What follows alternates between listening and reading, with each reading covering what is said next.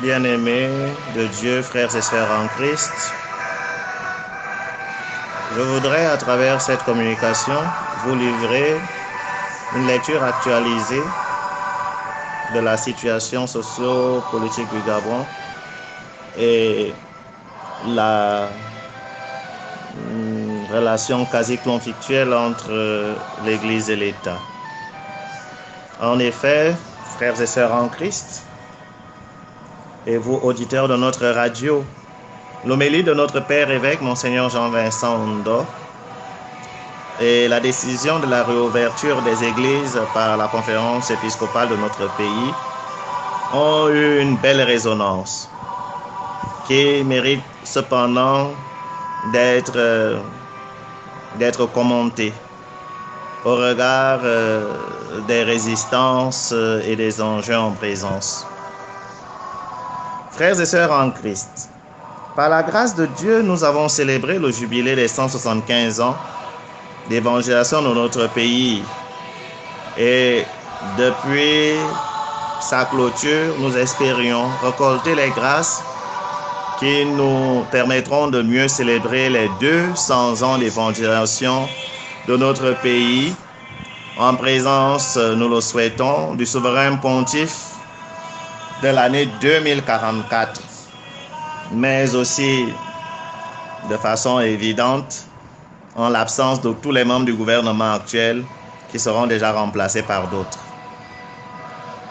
Frères et sœurs en Christ, parmi les grâces visibles de cette célébration du jubilé, il y a justement la gestion du coronavirus qui se présente comme une grâce douloureuse. Une grâce douloureuse qui nous permet de pratiquer, de mettre en place une nouvelle évangélisation du Gabon. Une évangélisation qui, il faut le reconnaître, est en souffrance depuis quelque temps.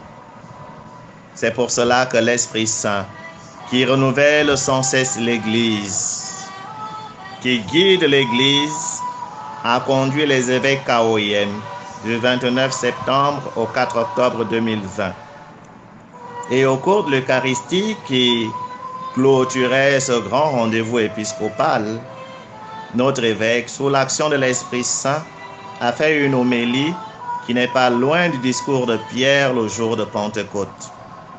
En effet, il était question de se libérer de toute peur, d'annoncer Jésus-Christ au risque d'être sali, emprisonné ou tué.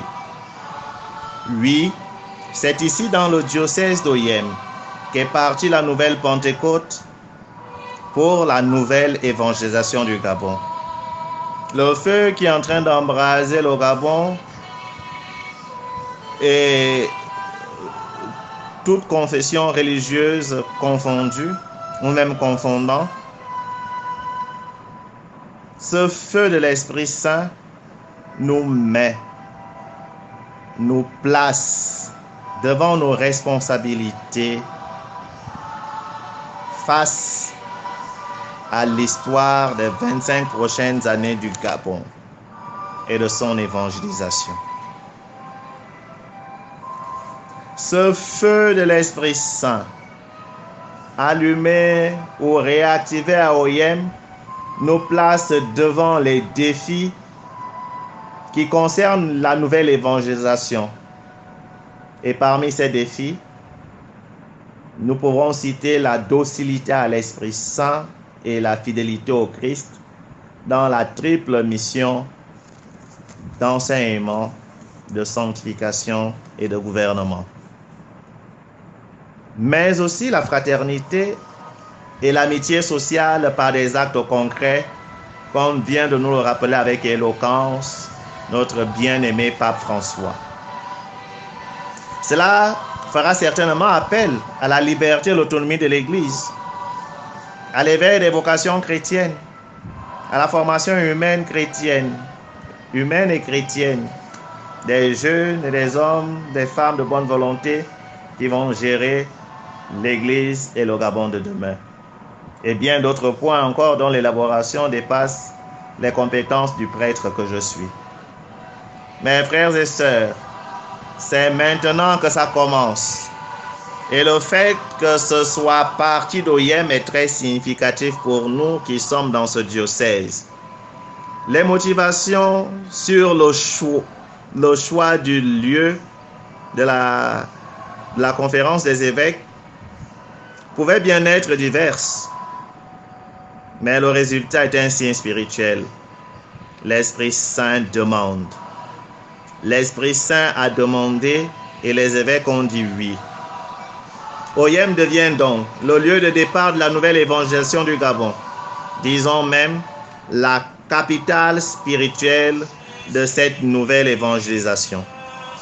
Oui, les évêques ont renouvelé leur oui, ici à Oyem.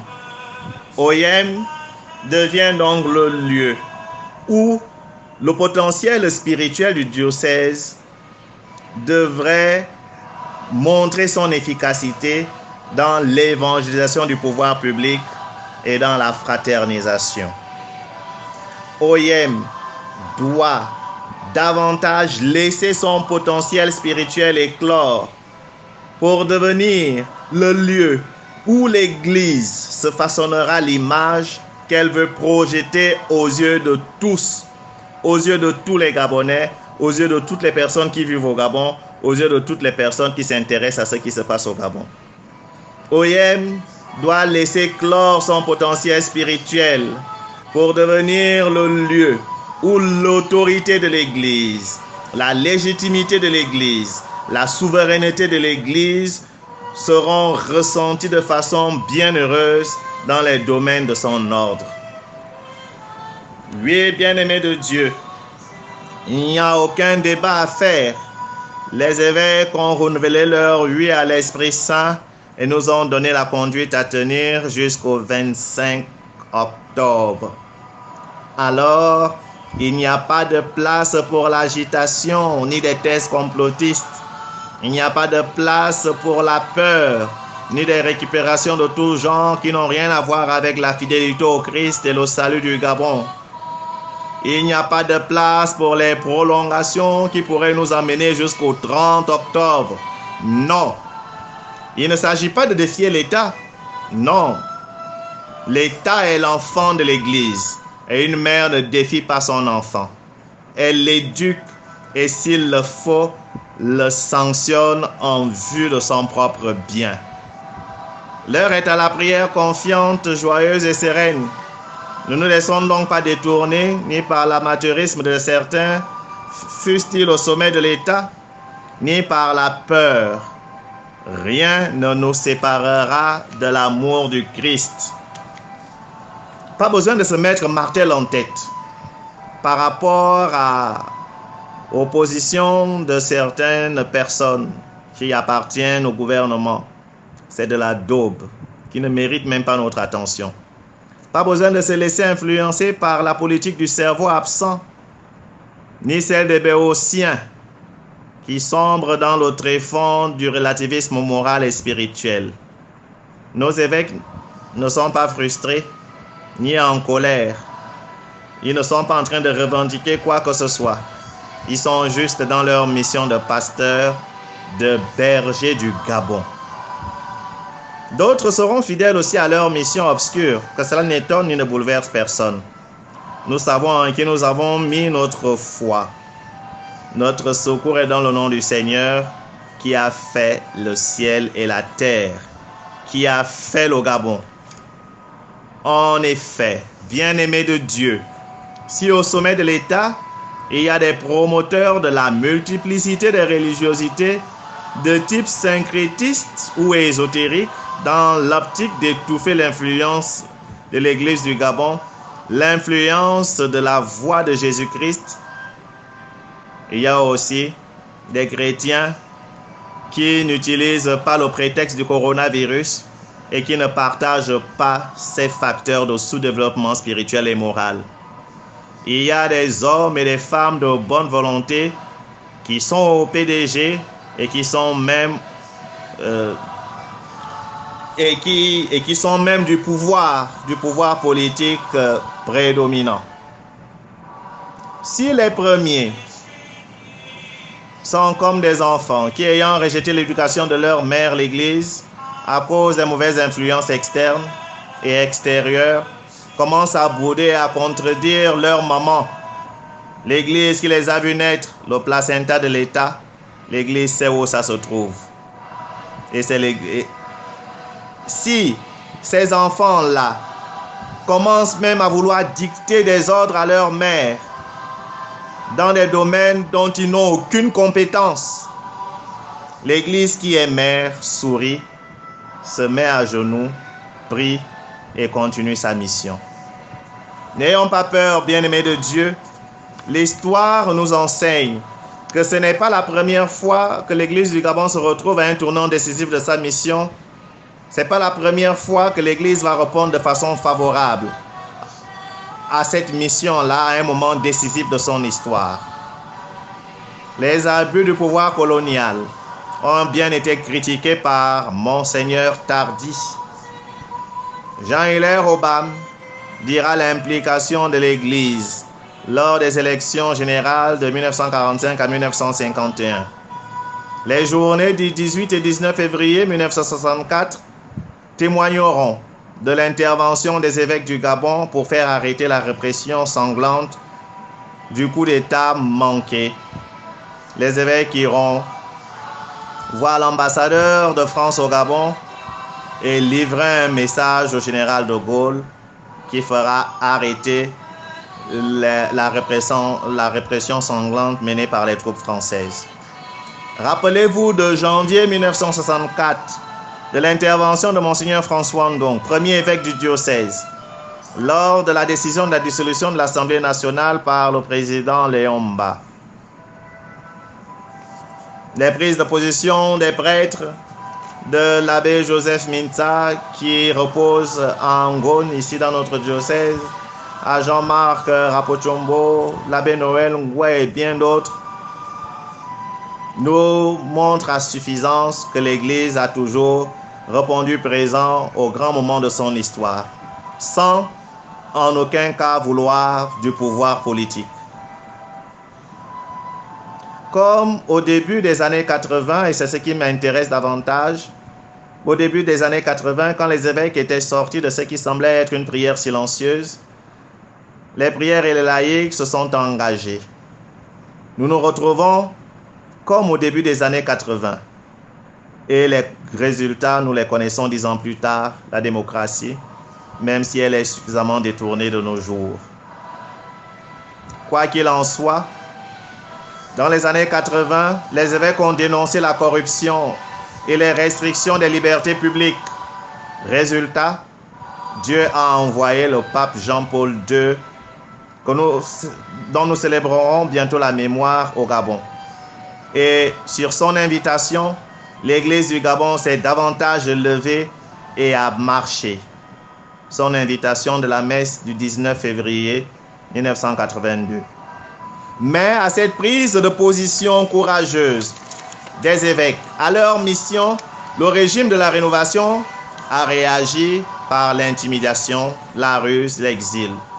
Ils ont même encouragé la critique ouverte des responsables d'Église dans la presse nationale et étrangère en vue de les discréditer. Nos évêques ont déjà tous été victimes de cette barbarie de cette forfaiture, de ce mensonge. Et ils seront encore victimes, mais ce sera sans conséquence sur l'efficacité de leur mission, sur l'efficacité de notre mission et sur l'efficacité de votre mission de chrétiens dans l'Église et dans le monde. Je suis revenu sur ces pages de l'histoire pour vous montrer que le bien aura toujours le dernier mot sur le mal. En effet, après les tribulations, cette position des évêques, cette lutte a été bénéfique tant pour le Gabon que pour l'Église. Alors n'ayons pas peur et prions. Rapprochons-nous davantage de Jésus-Christ, de sa mère, et que sa force nous fortifie et que l'intercession de sa mère ne fasse pas défaut. L'Église n'est pas en guerre contre l'État, non. L'État est un enfant de l'Église. à qui l'Église a cédé et reconnaît son droit à exercer le pouvoir temporel, comme l'État. Cette association temporelle des enfants de l'Église reconnaît à leur mère l'Église l'autorité spirituelle et morale. C'est la base, c'est le fondement de la laïcité depuis la loi de 1905. L'Église n'est pas aussi un syndicat ni une force de l'opposition. Elle est mère et maîtresse. Et c'est au nom de cette maternité et de ce magistère qu'elle est partenaire clé du développement socio-économique et politique du Gabon. La foi chrétienne doit toujours aller au secours de la raison politique du moment. Si parmi les enfants de l'Église, il y a au niveau du pouvoir en place ceux qui manquent de maturité politique et d'ouverture aux valeurs morales et spirituelles, notre mère, l'Église n'a qu'une chose, à faire, tirer la sonnette d'alarme et prier. Et s'il y en a qui s'obstinent dans la, la tétutesse comme Pharaon, ils, rencontreront pas un, mais plusieurs Moïse. Et tant pis pour eux. L'Église ira certes toujours à la recherche de la brebis égarée, mais devant les brebis qui fuient, que peut-on faire? Alors prions, prions, prions. Concentrons-nous sur Jésus et sa mère et pas sur les positions de certains membres du gouvernement. Jouons notre partition. Le Seigneur fera le reste. Nous ne laissons pas distraire. Le conflit est d'abord et surtout spirituel. Une foi ferme et une obéissante. Une foi ferme et obéissante. Puis des actions fermes. C'est ce qu'il nous faut maintenant pour que la foi chrétienne puisse aller au secours de la raison politique. Par ailleurs, on ne négocie pas un droit, on l'applique. Et justement, en matière de droit, permettez-moi d'éclairer la lanterne de quelques-uns après avoir consulté quelques amis juristes. S'il est vrai que les dispositions de la loi 3562 donnent une certaine légalité d'exception au régime d'exception qu'a entraîné le coronavirus, il est encore plus vrai que sur le plan juridique, sur le plan constitutionnel, l'accord cadre entre l'État gabonais et l'Église catholique a une valeur supralégislative. Oui, une valeur supralégislative et prime donc de ce fait sur les mesures administratives des ministres et les décrets pris en Conseil des ministres. L'article 1 revient justement sur la souveraineté, l'indépendance et l'autonomie de l'Église catholique dans son ordre. L'article 6 alinéa 1 reviendra sur la liberté du culte, l'inviolabilité des lieux de culte. Quelqu'un ferait-il allusion à l'alinéa 4 de l'article 6 On leur reprendra ce que Monseigneur Jean-Vincent Ondo avait déjà souligné dans son homélie concernant les risques graves et avérés des marchés, hôtels, écoles et autres lieux de rassemblement. Nous leur dirons aussi que les mesures de protection qu'ils devraient normalement assurer selon cet alinéa concernent le port des masques, l'usage du gel hydroalcoolique, le dispositif de lavage de mains. Mais nous savons ce qu'il en sera et ces mesures ne dépassent pas les chrétiens. Ces mesures ne dépassent pas les chrétiens. Au lieu de se vautrer ou de se complaire ou de s'installer dans des prétentions de régulation du culte, des, prétentions de restriction de la liberté du culte, le pouvoir en place devrait plutôt nous apporter des masques des gels hydroalcooliques, des dispositifs de lavage des mains. Mais comme je l'ai dit, nous savons ce qu'il en sera. Et ces mesures ne nous dépassent pas. L'Eucharistie sans Eucharistie, quelle bêtise. Même sur le plan juridique, on saurait que c'est illégal vu que ça porte atteinte à la liberté du culte.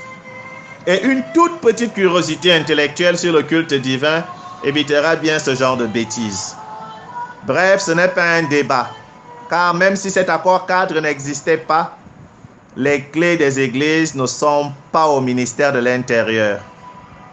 Et seul l'évêque peut fermer ou ouvrir une église et pas quelqu'un d'autre comme ils ont bien pu le penser. Et à ma connaissance, il n'y a pas d'évêque au gouvernement. En plus, l'Église ne mettra jamais ses enfants en danger. Consultez l'histoire. Informez-vous de ce qu'est l'Église et tout ce qu'elle a apporté au monde de la santé, au progrès des sciences médicales. Et en plus, sur le plan temporel, elle a de bons conseillers, des personnes ressources parmi ses enfants. Bref, l'heure n'est pas au débat, mais à la prière et à la théologie de l'accomplissement. Et l'Église ne peut pas être prise en otage. C'est c'est inutile, c'est vain de vouloir prendre l'Église en otage. Il y en a qui ont essayé depuis 2000 ans qui n'ont pas pu. Et cela devrait nous rassurer, nous les chrétiens. De même, la société gabonaise ne saurait être plus longtemps même prise en otage. Nous voyons quand même autour de nous ce qui se passe au Cameroun, en Guinée équatoriale, au Congo, que ce soit Brazzaville ou Kinshasa. Nous voyons ce qui se passe en Afrique de l'Ouest. Bien-aimés du Seigneur, prions. Prions, prions. Obéissons à nos évêques et suivons scrupuleusement les conduites à tenir. Le 25, ce n'est pas le 30. Et même, la différence, entre ces deux dates n'a aucune pertinence concernant la gestion du Covid-19. Que Notre-Dame du Wellington, étoile de la bonne nouvelle, veille sur nous. Et que l'Esprit de Dieu nous guide, nous fortifie selon sa volonté lui qui est vivant maintenant et pour les siècles des siècles. Amen.